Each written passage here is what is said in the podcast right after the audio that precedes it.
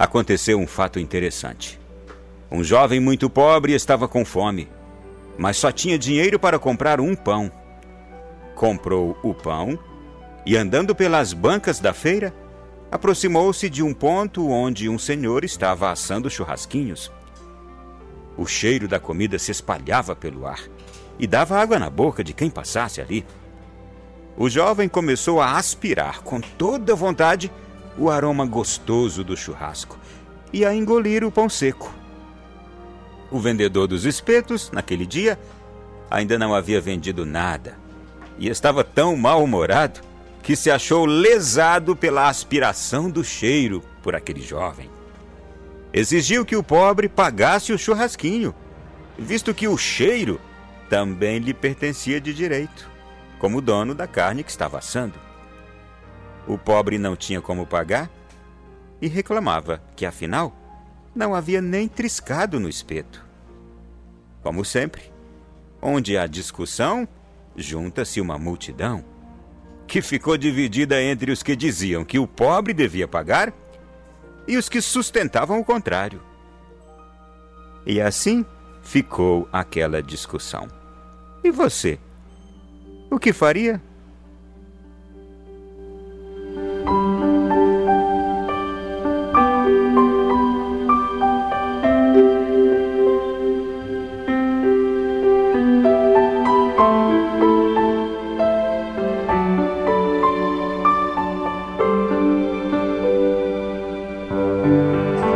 Meu irmão e minha irmã.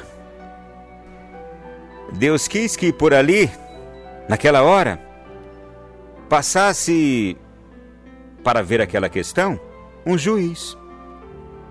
O juiz ouviu as duas partes, ponderou a situação e chegou à conclusão. Ele perguntou ao vendedor do churrasco quanto custava o espeto. Uma moeda de cobre, disse o churrasqueiro. O juiz pegou a dita moeda, jogou-a com força na mesa de pedra da banca e perguntou ao dono se havia ouvido o som da moeda. Ao receber resposta afirmativa, o juiz então exclamou: O senhor está pago. O cheiro do espetinho foi pago com o som da moeda. O povo aplaudiu o pobre ficou satisfeito e todos, inclusive o dono da banca, aprenderam a lição.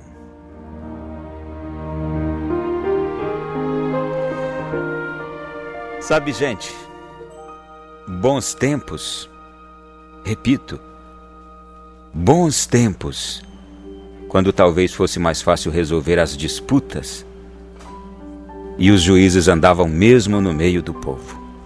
Eu me pergunto hoje, Onde estão os juízes? Lá nos tribunais, nas salas de audiência. O povo está no mundo, nas ruas, em todos os lugares, onde os conflitos estão. Os juízes entravam inclusive na casa das pessoas naqueles tempos.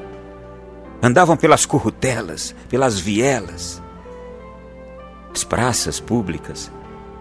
E assim encontravam o povo, viam suas lutas e seus clamores e podiam interferir em suas vidas de forma justa. É verdade que também havia juízes injustos naquela época. Mas hoje, onde estão eles? Andam em seus carros blindados pelas ruas das nossas cidades, moram em palacetes, distantes do povo, salvo algum caso particular, alguma exceção em algum lugarzinho deste nosso país. Primeiro fica aqui este meu relato e lamento quanto a essa questão. Mas vamos à sequência da história de hoje. Eu recordo que o Evangelho também fala de um juiz que acaba atendendo uma pobre viúva pelo simples fato de não aguentar mais as queixas dela. E o Evangelho diz que foi a insistência daquela mulher que venceu a indiferença do juiz.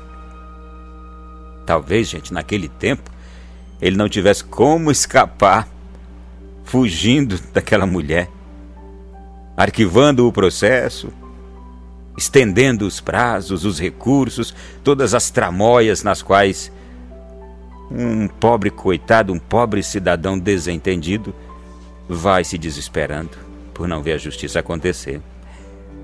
Mas Jesus, gente, ele contou essa parábola para explicar a necessidade de rezar sempre e de nunca desistir. Eu aproveitei para falar um pouco da justiça humana, não é? Se a perseverança da oração ganha o coração de Deus, não deveriam também a verdade e o bem ganhar por força própria?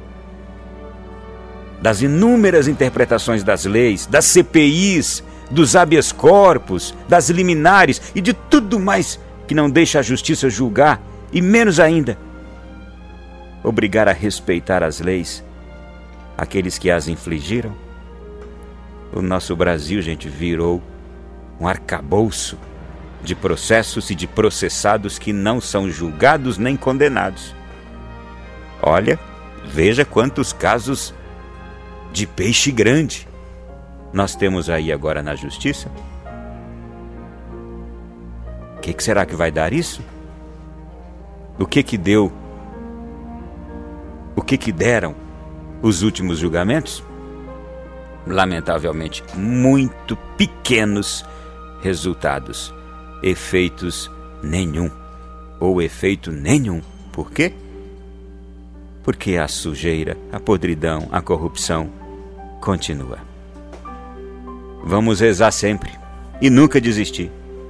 Não só para que Deus tenha compaixão de nós e venha em nosso socorro, mas também para que a justiça humana cumpra a sua missão e ajude mais no que a ela compete